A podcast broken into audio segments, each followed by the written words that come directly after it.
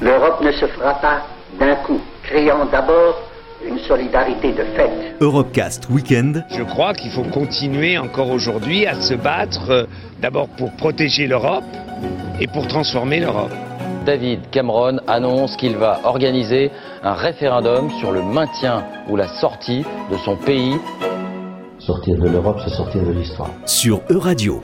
Ici, toutes les frontières s'estompent. Ici, tous les pays épris de justice et de liberté deviennent un seul et même pays, le pays des hommes. Il y a un vote protestataire parce qu'il y a de quoi protester. En choisissant Strasbourg, nous marquerons clairement qu'une ère nouvelle va commencer pour l'Europe. Présenté par Aurélien Frances. 39 pièces, 154 sonnets et quelques poèmes, William Shakespeare est considéré comme le plus grand écrivain de la langue anglaise et le plus grand dramaturge européen. Traduit dans une vingtaine de langues, son œuvre fascine toujours et continue siècle après siècle d'interpeller. Emma Smith est une spécialiste de Shakespeare, elle enseigne à l'université d'Oxford et elle revient au téléphone de Constance Confner et bien sur les raisons qui ont fait le succès de Shakespeare. À mon avis, c'est parce que ces pièces de théâtre sont en réalité inachevées. Shakespeare n'est pas un dramaturge dogmatique, il n'est pas souvent enclin à nous donner des certitudes.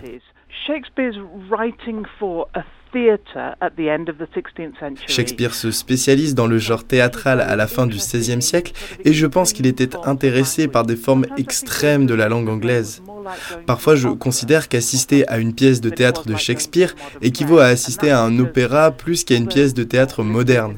Cela s'explique par l'anglais élisabétain, l'anglais du XVIe siècle, qui est très différent de la manière dont on parle de nos jours. De plus, l'anglais de Shakespeare était assez différent de l'anglais élisabétain. Personne ne parlait comme les personnages dans une pièce de théâtre de Shakespeare. Il y avait toujours une dimension poétique exacerbée. Shakespeare écrit la plupart de ses pièces dans ses strophes sans rythme naturel. Une ligne de texte est donc précise et calibrée. Ce n'est pas une manière naturelle de parler.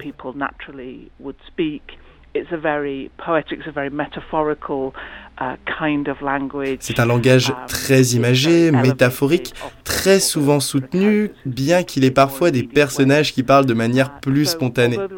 Donc malgré le fait qu'il y ait de nombreuses différences entre le langage de Shakespeare et le nôtre, on oublie souvent qu'il y avait également de nombreuses différences entre le langage de Shakespeare et celui du théâtre de ses contemporains. Something that really emerges from the long history of Shakespeare's plays is that certain plays have been more relevant to certain times than others. Une autre particularité de la longue histoire des pièces de Shakespeare, c'est que quelques-unes ont plus marqué que d'autres selon les époques à laquelle elles ont été jouées, et certaines ont traversé les siècles. L'exemple le plus marquant, c'était par exemple Trollus and Chryside de Shakespeare sur la mythologie classique, un conte classique très subtil, cynique et pessimiste que personne ne savait jouer jusqu'à la guerre du Vietnam. La pièce traite d'une guerre injuste dans laquelle personne ne s'y retrouve, où l'on ne peut distinguer le bien du mal. À cette époque, dans les années 70, la pièce s'est retrouvée sur les devants de la scène. C'est un exemple tout à fait frappant de la façon dont une pièce de théâtre qui a longtemps semblé sans intérêt devient tout à coup pertinente et parlante. Mais de nombreuses pièces de Shakespeare ont traversé les siècles et sont restées populaires et pertinentes. Les pièces politiques qui abordent la démocratie et le rôle de l'individu, je, pense notamment à Julian César, ont toujours trouvé leur place dans la critique politique. Il y a eu par exemple un spectacle très controversé dans Central Park à New York, dans lequel Julius César était incarné par Donald Trump. Um, who should have the upper hand, the husband or the wife. Les pièces qui abordent les relations hommes-femmes, comme par exemple Taming of the Shrew, dénoncent la toute-puissance du mari sur la femme. Cette question est toujours pertinente aujourd'hui et nous interpelle encore. Et je suppose qu'une pièce comme Othello, où l'on parle d'un personnage noir dans, le, dans un monde dominé par les blancs, avec les stress et les traumatismes que cela peut provoquer, a encore sa place dans notre société. Le racisme est très régulièrement traité dans le théâtre actuel et c'est d'ailleurs la pièce la plus étudiée dans les lycées et les universités américaines et de plus en plus au Royaume-Uni parce qu'elle parle d'un monde multiculturel du 21e siècle. Et sachez qu'Emma Smith a créé des podcasts informatifs sur Shakespeare destinés à l'origine à ses élèves, mais qui rencontrent depuis un énorme succès dans toute l'Europe. Ces podcasts vont d'ailleurs prochainement prendre une forme écrite dans un livre intitulé This is Shakespeare.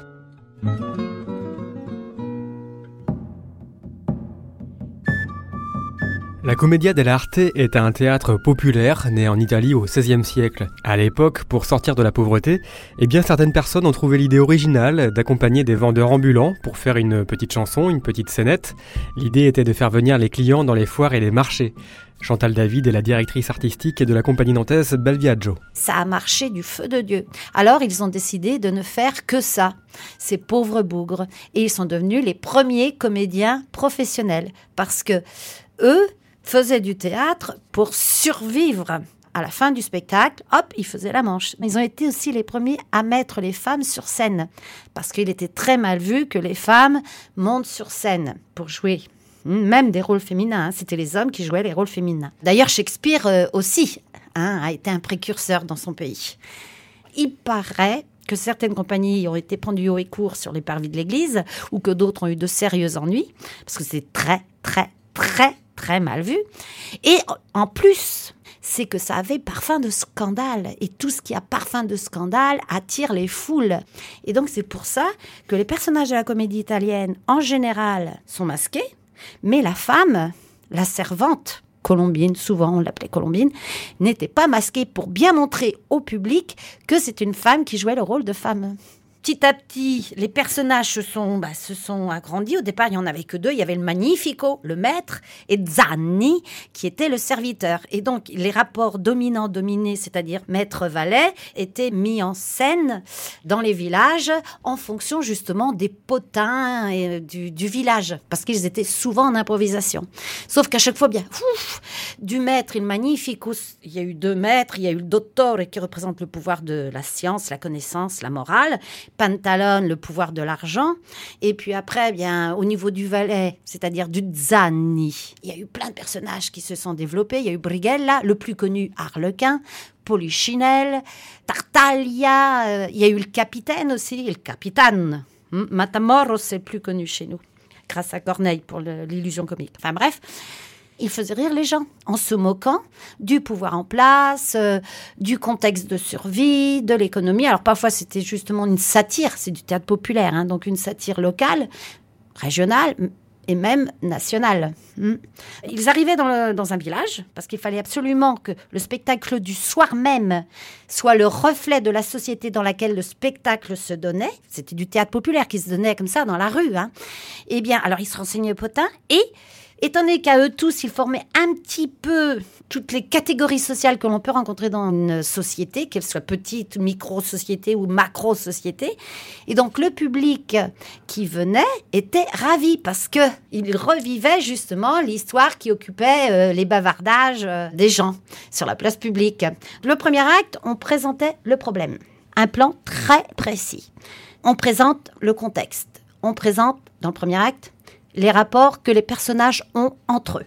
Donc là, les gens sont au courant, ils savent. Deuxième acte, tout va mal. Un pour tous, tous contre un.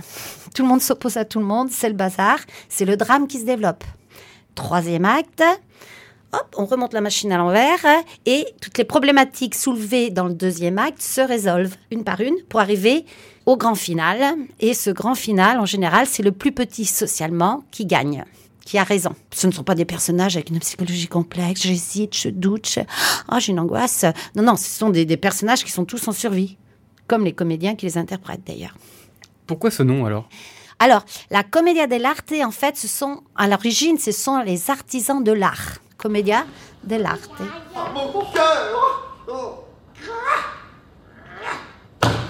Comment s'appelle-t-il?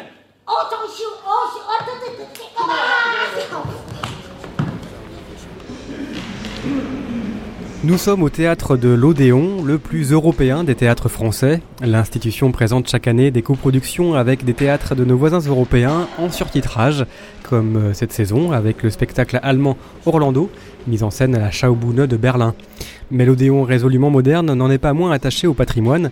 Il est d'ailleurs partenaire de la route européenne des théâtres historiques, 12 itinéraires touristiques regroupant chacun une dizaine de salles européennes remarquables. Didier Julliard est le directeur de la programmation du théâtre de l'Odéon. Il est au micro de Laurent Soubron. L'Odéon je crois ne pas me tromper, le théâtre le plus ancien de Paris. Il a été construit avant la Révolution française, je crois en 1782-84. Et donc, c'est un des, plus, un des beaux théâtres de France.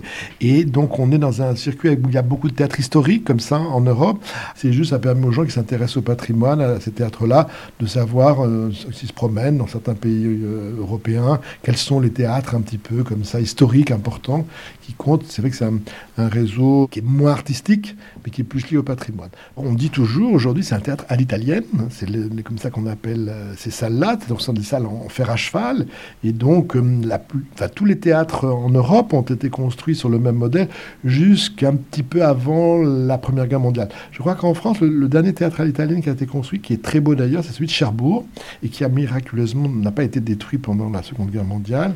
Et à partir de la Seconde Guerre mondiale, on a construit des salles frontales, modernes, parce que le théâtre à l'italienne, au niveau acoustique, il est absolument formidable, les lieux sont très beaux, mais il y a une hiérarchie de places, il y a des places à l'orchestre, qui n'étaient pas d'ailleurs les meilleures places à l'époque, la corbeille, qui est considérée comme l'emplacement de première catégorie, plus un deuxième, voire troisième balcon, plus ce qu'on appelait le poulailler, où on voyait pratiquement pas. Et donc il y a une, vision frontale quand on est bien en face, mais dès qu'on est sur le côté, ben, on perd un tiers, 20% de la vision du plateau. Donc c'est vrai que les artistes, avec l'apparition de l'idée de la mise en scène, de l'espace, une réflexion sur l'espace scénographique à la fin du 19e, début 20e, euh, avaient du mal à ce que le spectacle soit vu de manière un peu tronquée. Et donc on a fait des salles très frontales avec des rangs de spectateurs de face, qui fait que tout le monde du premier au dernier rang, complètement à court ou complètement à jardin, voit la même chose. Donc on peut créer une scénographie qui est accessible à tout le monde. Les spectateurs sont plus exigeants, mais les artistes aussi. Vous affirmez également euh, votre mission européenne par une présence importante du surtitrage. Pourquoi est-ce que c'est important pour vous d'être euh, dans ce surtitrage, dans ces langues?